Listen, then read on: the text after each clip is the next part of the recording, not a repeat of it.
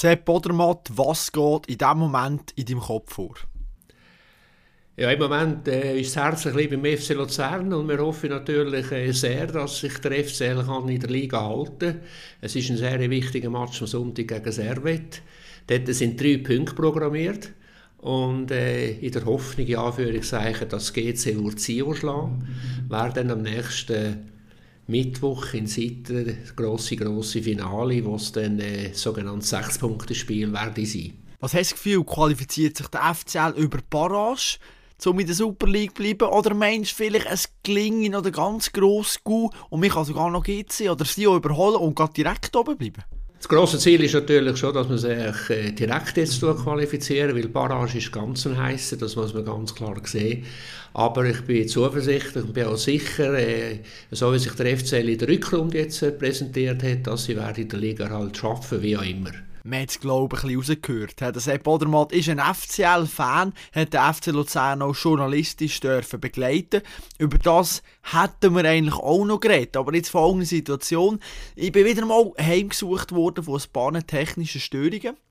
Das Mal ist mir aber nicht irgendwie die Folge abhanden gekommen, weil der Speicherplatz ist voll war, wie das beim Mark Gini der Fall war. Nein, das Mal hat mich ein Wackelkontakt ein bisschen aus der Bahn geworfen. Und zwar habe ich und der Sepp wunderbar zusammen geredet. Wir haben etwa eineinhalb Stunden philosophiert und diskutiert und argumentiert über den Skisport und eben über FC Luzern haben wir natürlich noch geredet. Klingt alles wunderbar. Nur das Problem ist eben, ich habe gar nicht gemerkt, dass das kleine Mikrofon nicht richtig ist eingesteckt war plötzlich, weil es auch jemand dran oder was auch immer, eben Wackel Akkukontakt. Und dann hat die Aufnahme nach gut, was soll ich sagen, 40 Minuten, hat die jemand aufgehört.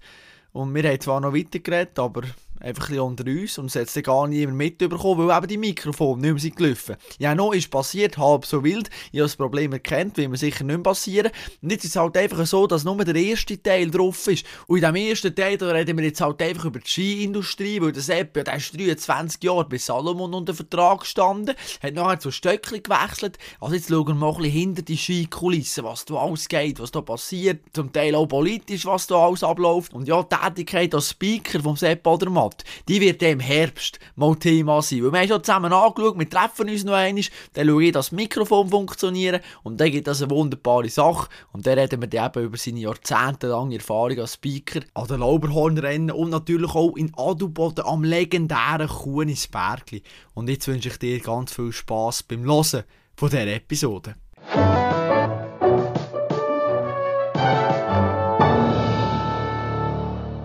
Josep, der Skisport, ist der für dich schon als Kind immer das Größte gewesen? Ja, definitiv. Mich grosse Passion. Man muss wissen, ich bin aufgewachsen an einem Skilift. Mein Vater war Betriebsleiter von einem Skilift und äh, im Sommer sind wir jeweils auf der Alp. Gewesen.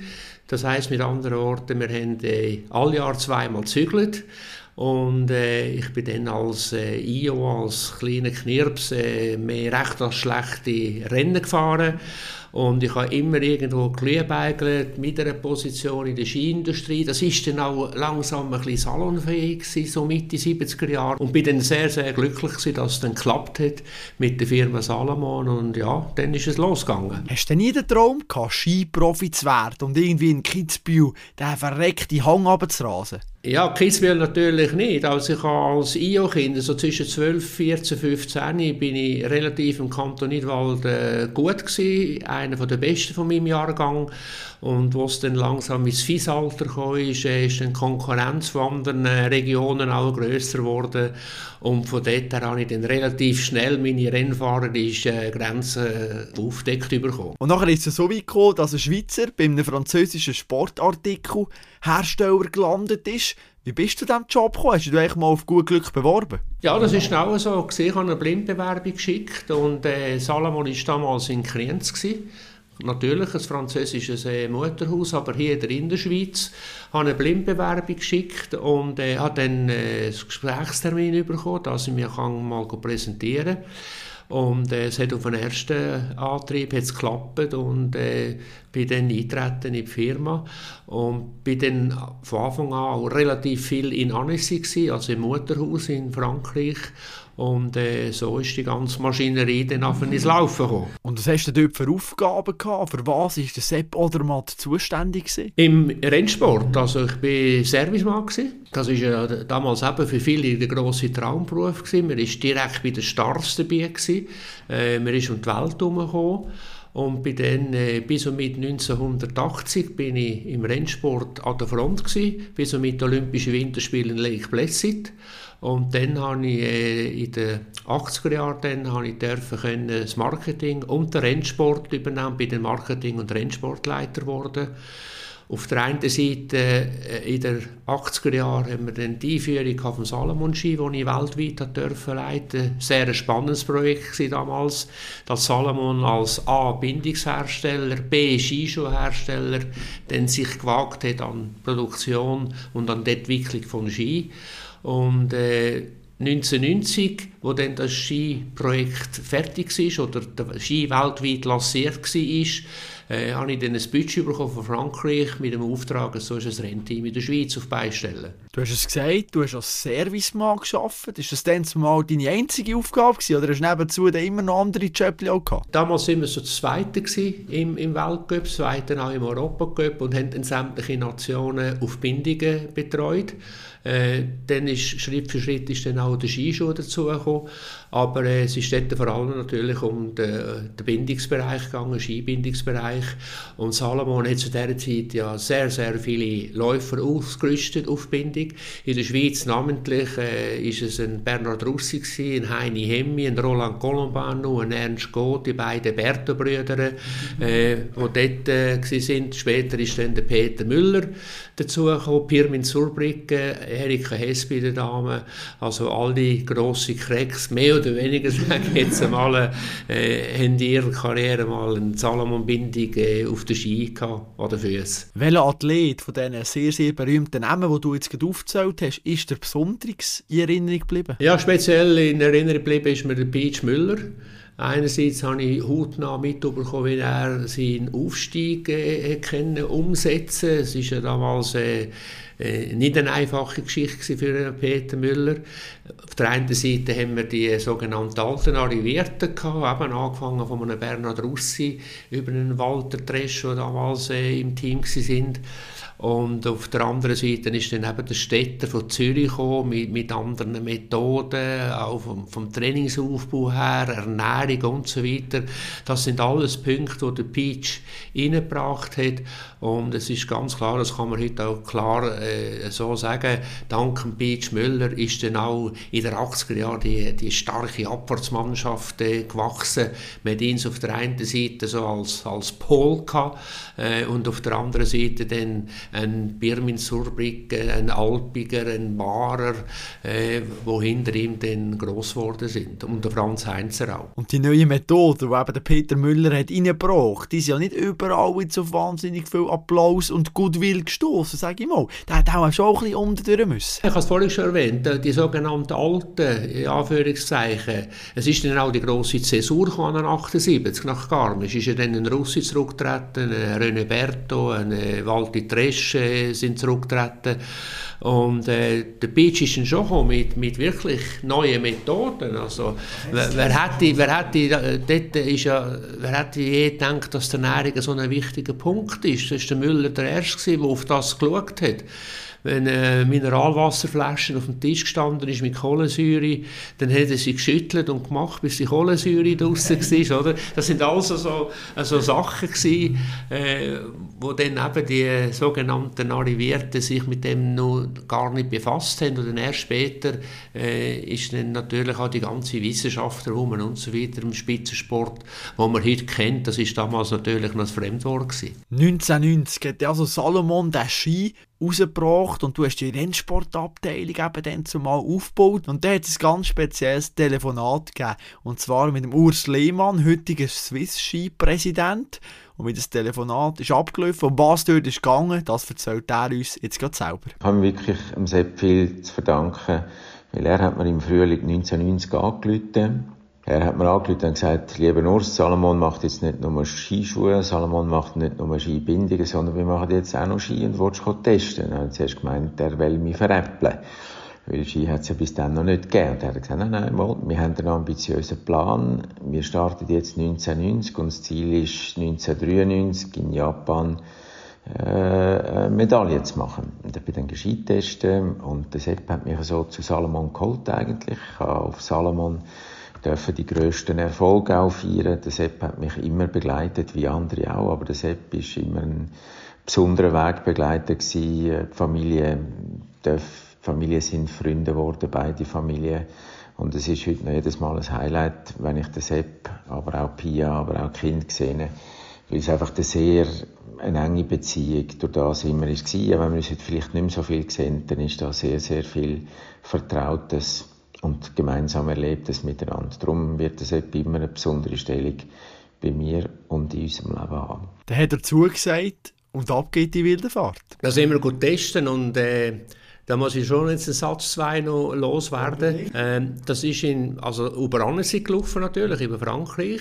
Äh, es war Ende Mai, glaube ich sogar, also relativ sehr, sehr spät im Frühling. Wir sind dann auf äh, Digne, ähm, am anderen Tag mit dem, mit dem Radtrack äh, hintergefahren, auf der letzten Schneeflecken, wo wir dort noch eine Piste gefunden haben. Und äh, wir haben der Kari Alpegrisch dabei, der Urs Lehmann und der Gusti Erli. Und da ist der Test äh, gross angekündigt worden und die Ski sind absolut nicht fahrbar gewesen. Also unmöglich, äh, man konnte kaum eine Kurve machen. Es war ja auch komplett Neuland für Salomon, oder? Und wir haben dann in, in Dinje die ganze Übung abgebrochen und haben gesagt, wir haben morgen eine Krisensitzung in Annecy sind zurückgefahren auf Anzi dann war ein wunderschöner Frühlingsabend, da sind wir alle miteinander äh, das Nachtessen, haben eine gute Flasche Wein getrunken und am anderen Tag haben wir dann die Krisensitzung gehabt. Und die Franzosen haben dann wirklich äh, alles versprochen, gesagt, wir werden alles daran setzen, dass die Ski fahrbar werden. Und dort ist also wirklich das ganze Projekt an einem ganz, ganz engen Faden gehangen, dass man das nicht abbricht und, und ich sage jetzt zwei Jahre zurück verschieben und man ist dann so geblieben und äh, hat dann können die Schritt weitergehen. Ich weiß nicht, ob es gestern war, 5. Juli ist es 1990 hat der Urs Lehmann einerseits und der Gusti Oerli andererseits den Vertrag unterschrieben auf Salomon Ski. Ich stelle mir das Rekrutieren von neuen Athleten noch schwierig vor. Was hast du für einen Plan im Kopf gehabt? Kann man da einfach mal ein bisschen aussuchen und sagen, ja, wir nehmen mal einen Techniker und einen Abfahrer und wir werfen da einfach mal alles in einen Topf hin und schauen dann, was rauskommt? Oder muss man da eben schon ziemlich strategisch vorgehen? Wir reden immer so von einem Zweierteam, das ideal ist auf der gleichen Marke. Also zuerst muss man mal wissen, in welcher Disziplin will man überhaupt Erfolg haben. Also du kannst nicht einen Abfahrer holen und baust schnell ins Slalom-Ski und umgekehrt, oder? Äh, es, ist immer dann im Fokus gestanden, dass man auf die Abfahrt will setzen in der Schweiz bei den Herren. Das ist eigentlich eine Zielvorgabe auch vom Mutterhaus aus. In Frankreich selber hat man dort mehr auf die technischen, Ski, technischen Disziplinen mit der zugehörigen Ski natürlich gesetzt und bei den Frauen und hat dann auch den Erfolg gehabt. Carol Merl ist eigentlich dann das Pendant zu, zum Urs Lehmann und ist auch, äh, ist auch Weltmeisterin geworden. Also das ist einmal die Grundvoraussetzung und dann äh, eben haben wir gesagt, okay, in der Schweiz, wenn die Abfahrt äh, ein Service mal zwei Athleten, das ist äh, so das bevorzugte Muster. Und es hat von diesen drei hat man von Anfang an gewusst, dass es nicht für alle drei Platz hat. Und wir haben uns dann für das Duo Lehmann-Örli entschieden. Auch in der Skiindustrie muss man natürlich harte Entscheidungen treffen. Wie sieht es eigentlich aus so mit der Konkurrenz zwischen diesen Skimarken? Ist das ab und zu noch ein, ein Miteinander oder ist da wirklich jeder für sich und abgeschottet und ju, ja, nichts preisgeben und so weiter? Wie hast du das erlebt? Ja, beides natürlich. Es, es kommt ein bisschen ab, natürlich, wie, was, was für Rennen also anstehen, oder? Also irgendwie äh, Mitte März äh, ein Rennen, wo es nicht mehr allzu viel gab, vielleicht eine Woche vor dem Weltcup-Final, äh, hat vielleicht einen anderen Stellenwert wie der Olympische Spiel und man hat dann äh, mehr als eins Eisen im Feuer, auch von der Nation her. Ich äh, mag mich sehr gut erinnern, äh, dort sind wir zwar noch nicht auf der Ski unterwegs gewesen, sondern nur auf der Bindung und Skischuhe. 1987 bei dieser grandiosen Ski-WM in Gran Montana, wo ja Damen alle fünf Goldmedaillen gewonnen gewonnen haben und Herren drei, also acht von zehn Goldmedaillen im Schweizer Team. Und, und da ist natürlich klar, äh, schon das ein oder andere äh, Rivalitätsgeblänkel vonstatten gegangen wo du den Auftrag gefasst hast, hey, bau uns jetzt irgendwie eine Rennabteilung auf, mehr oder weniger von Grund auf. Was sind die grössten Widrigkeiten gewesen? Was ist vielleicht auch die grösste Hürde gewesen, wo du hast müssen überspringen ja, die grösste Hürde, will ich so nicht sagen. Äh, eine Hürde generell ist vielleicht mit dem Mutterhaus in Frankreich gewesen. Oder? Die äh, haben vielleicht auch ein bisschen eine andere Philosophie gehabt. Einerseits auch vom französischen Team her, wie das unterwegs war. Äh, wir in der Schweiz, äh, wir haben dann eben starkes Team gehabt. Starke Marken natürlich nebendran, die sehr stark engagiert sind im Weltcup. Und wenn ich von Widrigkeiten äh, will ich nicht unbedingt reden, aber es sind immer wieder äh, Punkte, wo wir müssen, äh, wieder argumentieren und sagen, hey, so es und so funktioniert es. Das sind natürlich die Meinungen vom Rennfahrer einerseits, aber auch von den Leuten an der Front andererseits, äh, gegenüber den von, von Ingenieuren, äh, wo das von einem anderen Blickwinkel äh, angeschaut haben, äh, ist es natürlich dann ein bisschen speziell gewesen, manchmal, dass wir das können auch richtig zum Ziel führen, dass das am Schluss endlich wollen. Andere Philosophien, hast du gesagt. Was für zwei Philosophien sind denn da aufeinander gebraut? Kannst du kurz erklären? Ja, grundsätzlich, also Philosophie, grundsätzlich auch die, die, die, die menschliche Komponente. Äh, Franzosen, das sind auch, muss man recht verstehen, also, es gibt ja noch andere französische Skifirmen, die sagen das Gleiche, ist vielleicht ein, bisschen ein anderer Spirit hinten dran, wie zum Beispiel äh, österreichische Skifirmen, oder? Das würde ich damit sagen. Und, und, und vom Rennsport äh, muss man natürlich schon äh, alles in die Waagschale werfen, äh, damit man auch Erfolg hat. Und da muss man wirklich das hinterste und, und letzte Detail ausreizen. Wie viel Ski hat er eigentlich auch bei den Athleten mit auf den Weg gegeben, gerade zu einem Weltcup-Rennen? Was haben sie da für eine Auswahl zur Verfügung gehabt? Also pro Disziplin sind das natürlich auch äh, 10, 15 Paar gewesen, damals schon, oder? Und äh, ist es natürlich dann auch weitergegangen. Dann haben wir plötzlich verschiedene Schliffen gehabt, wo man dann äh, können einsetzen und dann ist man dann relativ schnell so auf 20, 30 Bar oben gewesen. Das ist eine ziemlich stattliche Anzahl, du jetzt da sagst, oder bis zu 30 Ski, wahnsinnig natürlich, was die Athleten alles Auswahl haben. Im Vorfeld dieser Episode habe ich mich ein bisschen durch die Schweizer Mediendatenbank gewühlt und rund ums Jahr 1995 ist mir immer wieder ein Begriff besonders aufgefallen, bin immer wieder über einen Begriff auch ein gestolpert und zwar der Begriff Geldsorgen.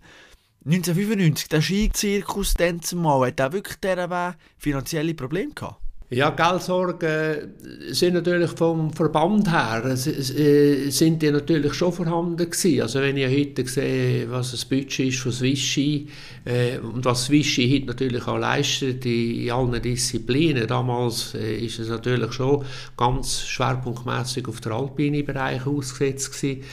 Und äh, hat immer wieder müssen schauen. Das ist, äh, ist, ist, schon klar. Und, und, und die Industrie natürlich auch. Dann hat es wieder einen schneearmen Winter gegeben. Dann war wieder das grosse Jammer an den Sportartikelmessen, die waren. Die gibt es leider heute nicht mehr. Oder? Äh, die ISPO in München war Ende Januar, Anfang Februar jeweils. Gewesen. Und dann Ende März äh, in Zürich das WISPO. Genau, wenn es äh, schlechter Winter war, ist gejammert worden. Und dann ist der Rennsport natürlich in den Sog reingekommen. Oder? Und gesagt, ja, jetzt wollen wir ein bisschen sparen und jetzt wenn wir vielleicht dort äh, den Hebel ansetzen und anstreichen und so weiter. Äh, aber ich sehe jetzt, wie hervorragend Swiss jetzt auch in den letzten Jahren geschafft hat unter der aktuellen Leitung und äh, das Budget innerhalb von zehn Jahren mehr als verdoppelt hat. Das ist ja enorm, wenn man das äh, so denkt. Swiss hat zurzeit ein Budget von über 60 Millionen Franken. Früher natürlich nie dort oben gewesen. Und darum hat es eben immer wieder die Geldsorge gegeben. Und Sepp, du unter anderem hast mal eine sehr kreative Idee gebracht, wie ich finde. Und zwar hast du folgendes Zitat gesagt, 1995 nur wenn wir wie die Radrennfahrer Markenteams bilden, haben finanzkräftige Sponsoren ein Interesse, im großen Stil bei uns einzusteigen. Also der hat das Team Salomon gegen das Team Stöckli gefahren und irgendwo hat er auch noch das Team Head noch mitgemischt. Also ganz eine verrückte Vorstellung. Es ist, es ist andiskutiert worden damals, oder? Und man äh, den Radrennsport haben wir dann als grosses äh, Beispiel angenommen. Und man muss auch noch wissen, zu, zu dieser Zeit ist das ganze Kopfsponsoring, oder? Es, es, es ist ja darum gegangen, auch um Mittelerschließung für den Athlet.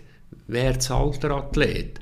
Also das ganze Kopfsponsoring war damals in den Kinderschuhen. Ich kann mich erinnern, wir in Surbrücken äh, mit, mit Hugo Boss und, und mit Mars äh, ist er dort hergekommen. Beach Müller mit einer äh, Pneumarke, oder? Und da, da haben wir alle, versucht, alle Kanäle ein bisschen auszuschöpfen, äh, in welche Richtung es gehen kann. Und Firmenteams ist, ist, damals, äh, damals eine Option gewesen, oder? Aber äh, man hat dann relativ schnell gemerkt, äh, dass es ja nur oben funktionieren Und dann ist die grosse Frage wer, wer ist der Zulieferer von Talent, oder? Und da ist natürlich eine schnelle Diskussion mit den Verbänden. Und die Verbände haben gesagt, ja, dass man die Jungen ausbildet und quasi ich dann kann oben den Star übergeben, für das sind wir gut genug. Aber eben, wenn er dann ein Siegfahrer ist, äh, ist er dann irgendwo im Team und Geldströme gehen dann einen anderen Weg und gehen dann an den Verband vorbei. Und äh, das Ganze hat äh, eigentlich äh, ja, einen guten Dialog ausgelöst natürlich, dass man das Ganze auch diskutiert hat, Pro und Contra diskutiert. Äh, es ist ja zu dieser Zeit ist auch äh, die Idee gekommen, äh, von einem Zirkus, also Profizirkus, äh, von amerikanischer Seite her und so weiter, äh, sind alle Ideen gekommen. Und dort haben wir relativ schnell gemerkt im Rennsport, dass, äh, äh dass das Wichtigste, wo der alpine Zirkus zu bieten hat, ist die Rennstrecke. Oder? Also man kann alles auf dem Reissbrett machen, aber du kannst ein Wengen niedersetzen, du kannst ein Kitzbild niedersetzen. Ein Fußball-WM die kann man in Katar machen, mit allen Nebengeräuschen. Weil, weil das Fußballfeld ist gleich. Oder? Ein Tennisturnier ist genau dasselbe. Dort ändert einfach der Untergrund. Oder? Wir haben das Rasenturnier in Wimbledon, haben Sand in Paris und haben eine andere Unterlage in den, in den USA und, und in Australien. Und da haben wir auch relativ schnell gemerkt, da sind auch so externe Promoteure gekommen, äh, Geldgeber gekommen und so weiter. Wir machen einen Zirkus mit zehn Abfahrten und so weiter. Und dann ist es relativ schnell geheißen, Kitzbühel hat gesagt, wir gehen nicht vom Skiweltcup weg. Wengen hat gesagt, wir gehen nicht vom Skiweltcup weg. Äh, die technischen Disziplinen, äh, wenn ich jetzt heute Stellenwert von einem Nadelboden anschaue, oder? das kannst du nicht einfach transferieren und sagen, ich gehe jetzt auf Dubai. Solche Rennen hat es natürlich auch schon gegeben, oder? Ich kann mich gut erinnern, Rennen in Dubai, eben in dieser Skihalle. Carlos Meder war Teil davon. Gewesen. Der Skifahrer aus Ghana, der auch an den Olympischen Spielen teilgenommen im Frühjahr, ebenfalls schon bei mir zu Gast gewesen. Vor wenigen Wochen, ganz eine interessante Persönlichkeit. Sepp, rund um die Zeit 1995, 1996 ist noch ein weiteres prägendes Erlebnis passiert. Und zwar hat Ausrüster einen Vertrag mit der Schweizer Nationalmannschaft gekündigt plötzlich. Und auch da habe ich wieder ein ganz interessantes Zitat von dir gelesen, wo du mich ein bisschen weiterhelfen musst, weil ich komme nicht genau daraus, was du meinst. Lassen wir kurz rein. Du hast dann zumal geschrieben, oder gesagt, besser gesagt, mit der Vertragskündigung wollten wir vor dem Kongress ein wenig politischen Druck machen, damit die FIS-Mitglieder nicht wieder selbst herrlich Entscheidungen treffen, ohne unsere Wünsche zu berücksichtigen. Das ist richtig. Es ist dann äh, das sogenannte IRT gegründet worden, International Racing Team. Und dann ist die Industrie endlich, es ist ja wie überall im Leben, wenn es äh, einem nicht mehr so gut geht, drückt man näher zusammen. Und das ist damals auch so, äh, so eine Epoche gewesen. Und dann haben wir einfach mal vorsorglich den Vertrag gekündigt.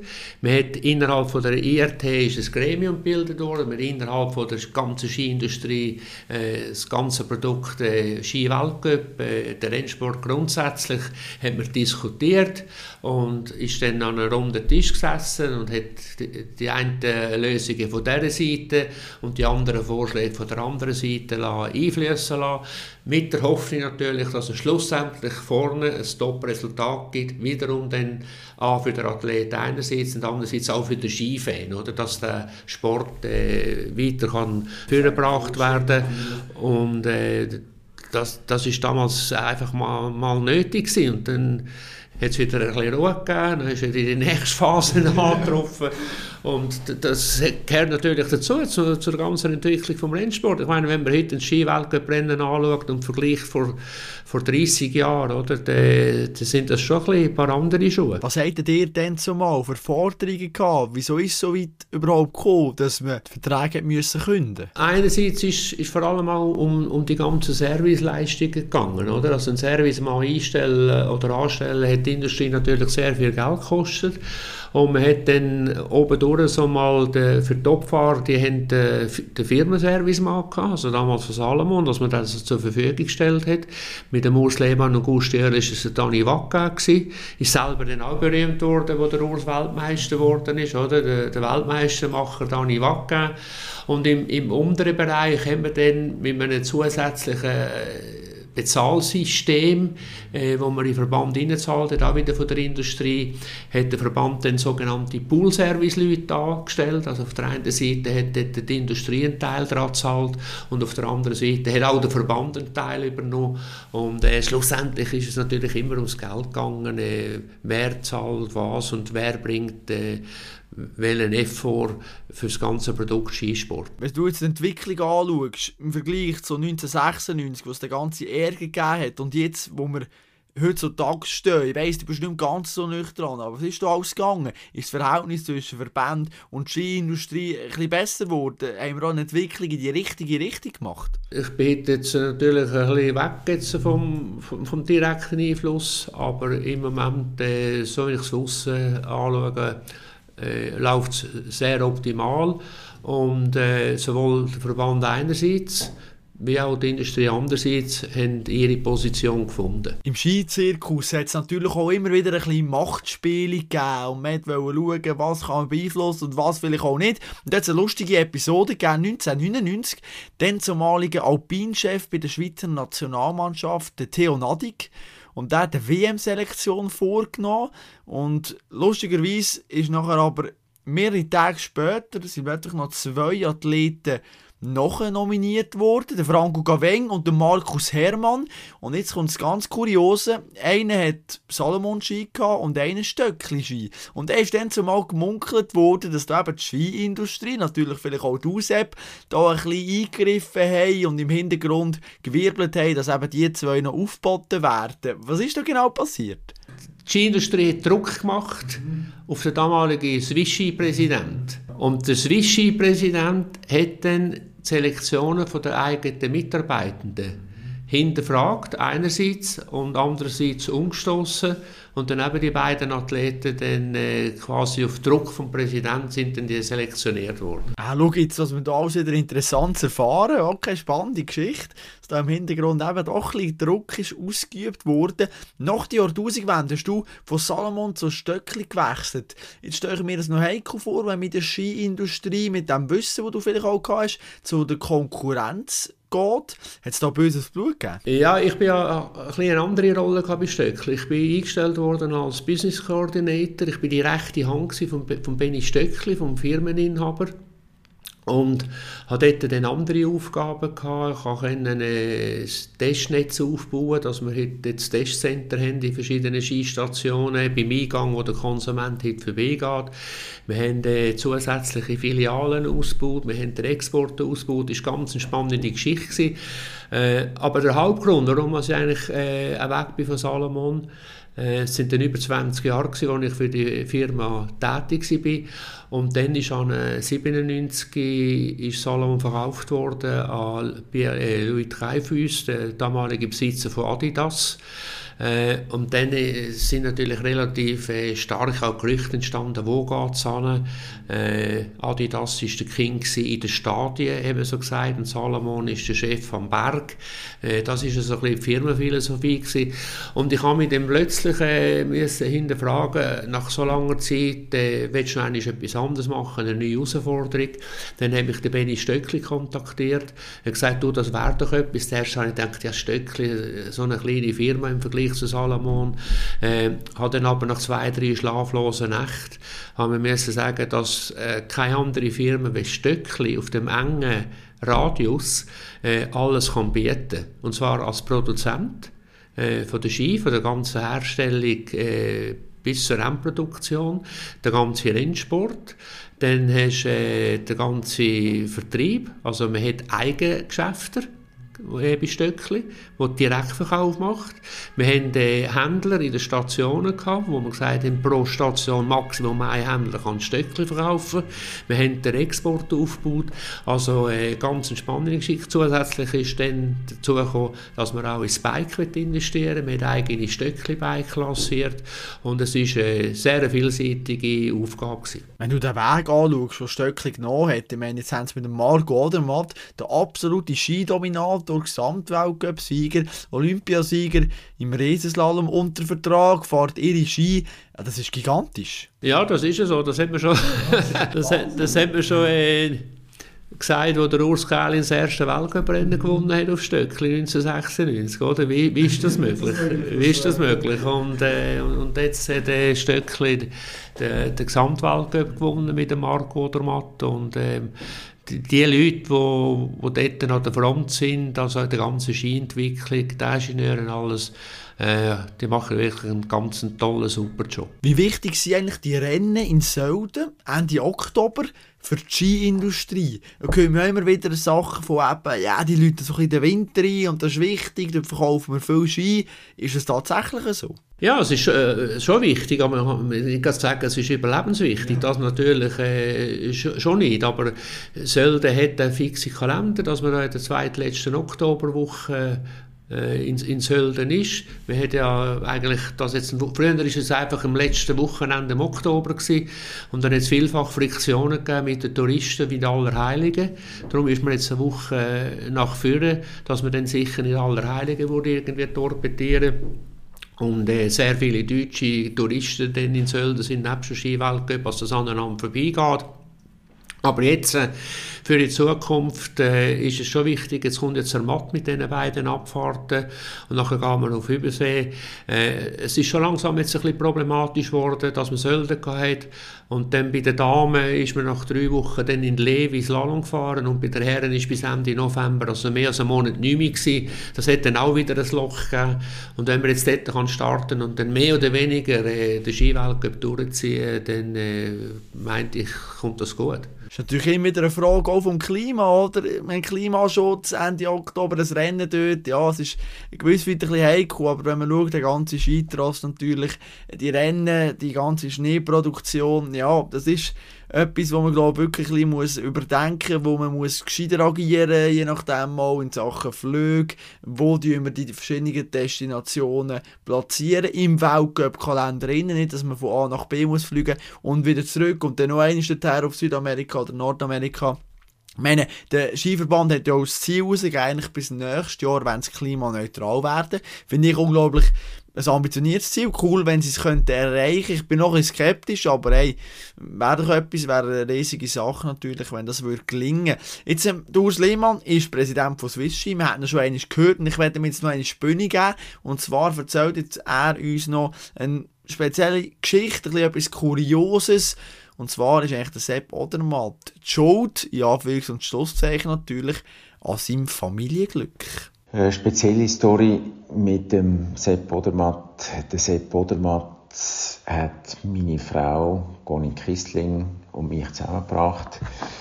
Ähm, sie war Botschafter bei Salomon, wie ich nach meiner Karriere 1997 auch. Und er hat 1997 eine Reise organisiert, hat gesagt, wir als Botschafter mit Kunden auf USA und hat uns eigentlich so zusammengebracht. Das ist sicher die speziellste Geschichtsstory weil, ja, wir sind heute noch geheiratet, 20 Jahre geheiratet jetzt, und darum sind wir beide, eigentlich meine Frau Conny und ich, dem Sepp immer noch sehr verbunden und darum ist der Sepp immer noch sehr präsent bei uns, weil wir haben ihm auch viel zu verdanken. Ja Sepp, du bist sozusagen die menschgewordene Version von Parship, sehe ich da gerade, Wahnsinn. Hast du das im Vorfeld schon gespürt, dass die zwei sie wahrscheinlich noch gut harmonieren, dass die noch gut zusammenpassen?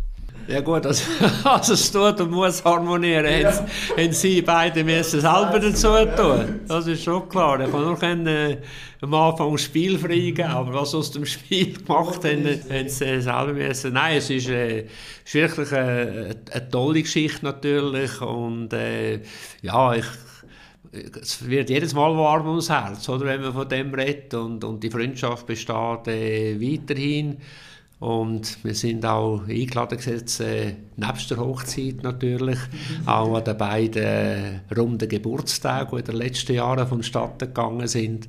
Und äh, ja, es kann so weitergehen. Ist der Urs noch der einzige Athlet, wo du regelmäßig Kontakt hast? Wir haben es am Anfang angesprochen, oder? Rossi, Golombin, wo du betreut hast. Ist da auch irgendwo noch ein Verhältnis um oder ist das wirklich mehr eigentlich beruflich gewesen? Ja, Natürlich sehen wir äh, ab und zu. Ich habe, für, für Stöckli habe ich jetzt zwei, drei Moderationsgeschichten gehabt, äh, wo ich den Urs Kählin, den Dani Marr, Paul Accola vor dem Mikrofon hatte.